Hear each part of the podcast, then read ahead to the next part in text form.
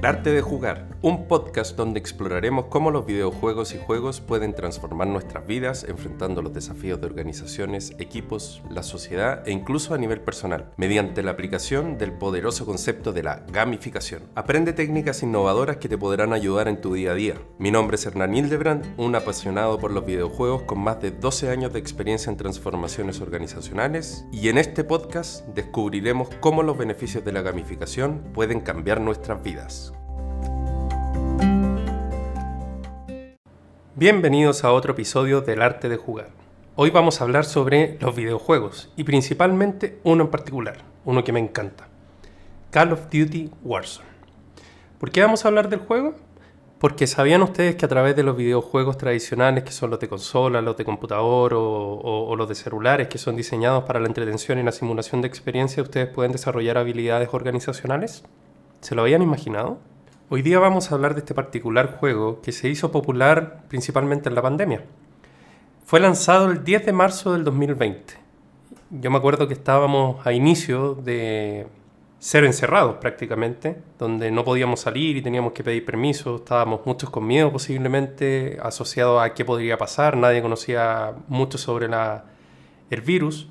Entonces eh, se abrió la puerta, como que se iluminó el cielo, entre comillas, desde el punto de vista de la entretención en el hogar, por lo menos a quienes teníamos eh, consolas ya disponibles o el computador para jugar. Y ojo que la pandemia hizo que realmente los videojuegos explotaran desde el punto de vista del crecimiento. O sea, hoy día los videojuegos generan más ingresos que el cine y el deporte juntos. Entonces, Infinity Ward y Activision decidieron lanzar este videojuego eh, a inicios de la pandemia. Y este videojuego no es nada más que un Battle Royale. y un Battle Royale tiene que ver en que los jugadores compiten entre sí en un mapa grande hasta que solo queda un jugador o equipo en pie. Entonces uno va matando prácticamente a los otros equipos hasta que llega al final.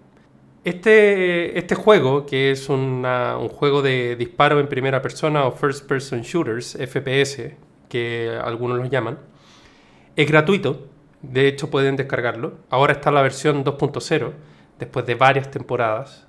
Juego en el cual terminé conociendo a grandes amigos. De hecho, eh, pasó bastante que eh, gran parte de las personas que jugaban este juego, si bien uno puede armar su propio equipo, hay veces que uno se va completando con personas que uno no conoce, si es que el equipo todavía está con espacios vacíos. Se juegan de máximo cuatro. Y resulta que fuimos conociéndonos, hicimos grupos en WhatsApp, comenzamos a interactuar de una forma totalmente distinta. Y lo más entretenido todo, que después de que se abrieron obviamente las puertas eh, para poder salir en la pandemia, nos juntamos algunos, nos conocimos y era como si nos hubiésemos conocido hace mucho, mucho tiempo. Los videojuegos generan eso. De hecho, Platón lo dijo alguna vez, que eh, uno en una hora jugando puede, puede conocer mucho más a una persona que un año completo hablando.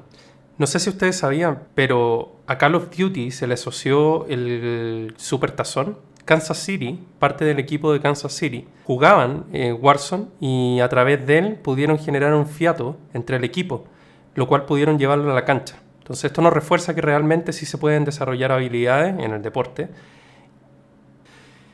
Pero no sé si ustedes sabían que si uno utiliza este juego en el mundo organizacional, también es capaz de poder generar ciertas habilidades, desarrollar habilidades que son organizacionales. Aquí les voy a dejar algunas y algunas dinámicas. Este episodio posiblemente sea un poco más corto que los demás, principalmente porque estamos hablando de un juego en particular, de una temática, pero para que sepan que también los videojuegos pueden generar desarrollo de habilidades dentro de las organizaciones, pueden ser utilizados para poder generar no solamente engagement y entretención, sino que también con otro fin. Pero ojo, cuando lo hagan tienen que tener ese objetivo antes. ¿Para qué? Para que la historia que ustedes vayan contando mientras los equipos van jugando tenga sentido con respecto a las habilidades que ustedes desarrollan. Entonces a continuación les voy a ir comentando algunas habilidades que uno puede ir desarrollando en equipo cuando uno juega este tipo de videojuego. Ahora recuerden, este, este videojuego no es el único en su, en su clase, o sea, está Fortnite, está el PUBG también, que es para celular, y hay otros juegos también como el Counter-Strike que son más o menos similares, por ende las habilidades que se desarrollan en este se pueden desarrollar en las otras también de forma muy similar si es que son en equipo. Y la primera habilidad de la que vamos a hablar tiene que ver con la comunicación efectiva. Pero para darles un poco de contexto, lo que hace este juego es eh, partir en un mapa gigante. En Warzone 1 era Verdansk y en Warzone 2 es Al-Masra, que son mapas prácticamente que tienen distintos eh, elementos para poder prácticamente esconderse, jugar, uno puede ir a buscar armas, recogerlas, eh, cambiarlas constantemente, además tienes que recoger dinero, entonces también te habla de temas de recursos. Y hay lugares que son estratégicos, hay varios que uno se da cuenta que uno va jugando y de repente todos caen en el mismo lugar porque hay algún contrato que hay que hacer o algún tipo de, dinámica que uno quiere hacer o porque está acostumbrado prácticamente a ese lugar. Entonces las primeras dos tareas en realidad tienen que ver con dos tipos de habilidades, la comunicación efectiva y la toma de decisión, porque rápidamente tienes que escoger y tienes que ponerte de acuerdo en qué lugar van a caer.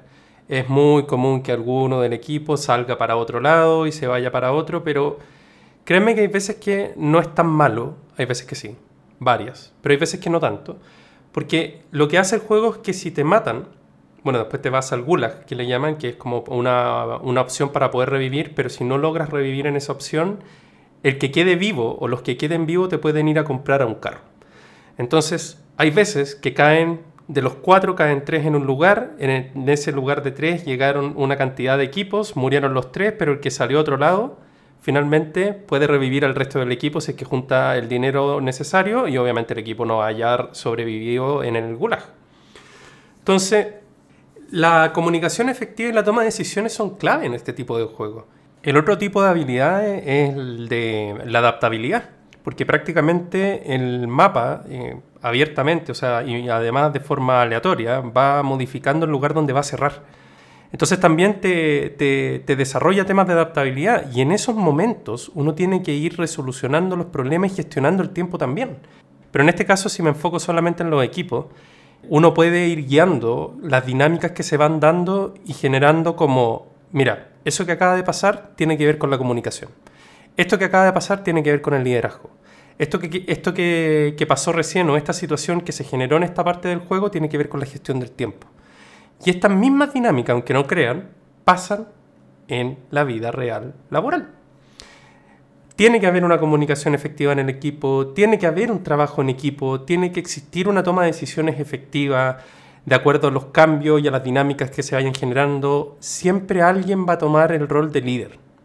Y acuérdense que el rol de líder muchas veces no tiene que ver con el cargo, e incluso yo diría, no tiene que ver con el cargo, sino que tiene que ver con un tema de eh, que se le reconozca por el liderazgo de quienes sus seguidores reconocen para alguna actividad en particular.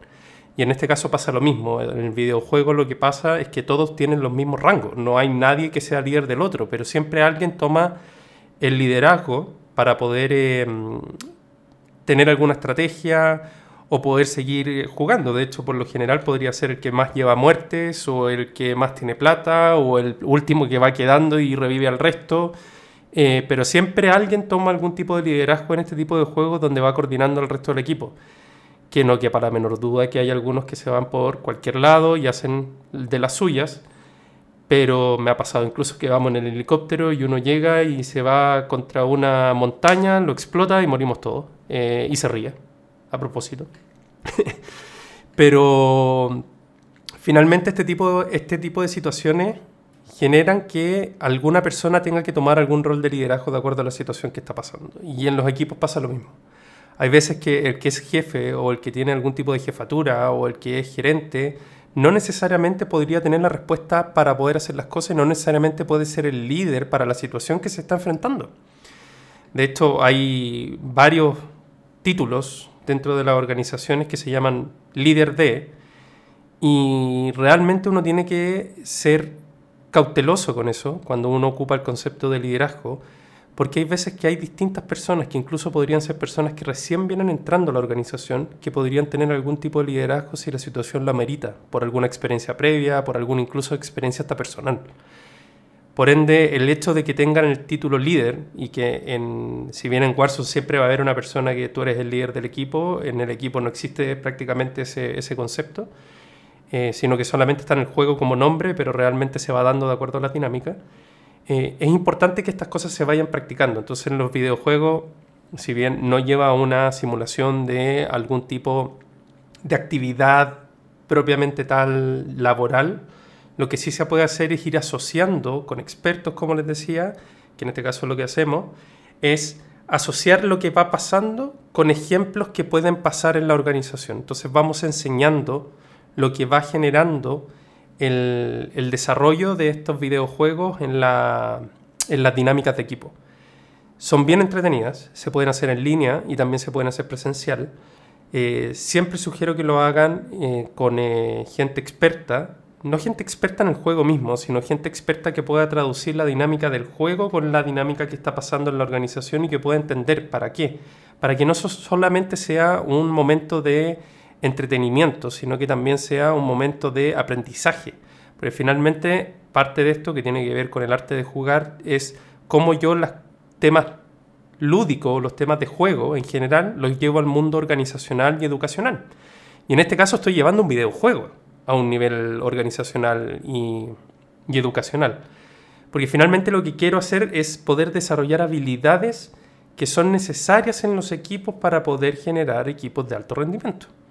Así que si tienen la oportunidad de algún día tener este tipo de dinámica, bueno, pueden contactarme obviamente, pero si tienen algún tipo de, de interés de generar este tipo de dinámica en su equipo, yo no lo dudaría pero lo haría con expertos acompañados, porque realmente hay que poder entender bien cuáles son las dinámicas que se generan y también entender al equipo y las dinámicas que se generan organizacionalmente para poder eh, hacer este trabajo. Después voy a seguir hablando de otros videojuegos a futuro. ¿ah? En este caso me quise dedicar solamente a Warzone, que es el juego más particular o el, que más conozco, el que más tengo sobre la piel porque lo juego diariamente y por bastante tiempo. Eh, entonces lo conozco bastante bien. Pero vamos a ir explorando otros videojuegos como Fortnite, como PUBG, a lo mejor videojuegos como FIFA, puede ser. Ustedes no se imaginan la cantidad de habilidades que uno puede desarrollar con los videojuegos, y no solamente los que están asociados a disparos, guerra o, ese tipo de situaciones. Hay otros videojuegos que también generan eh, competitividad sana, entretención, pero también empiezan a generar como desarrollo de habilidades que no están necesariamente enfocadas en el entretenimiento.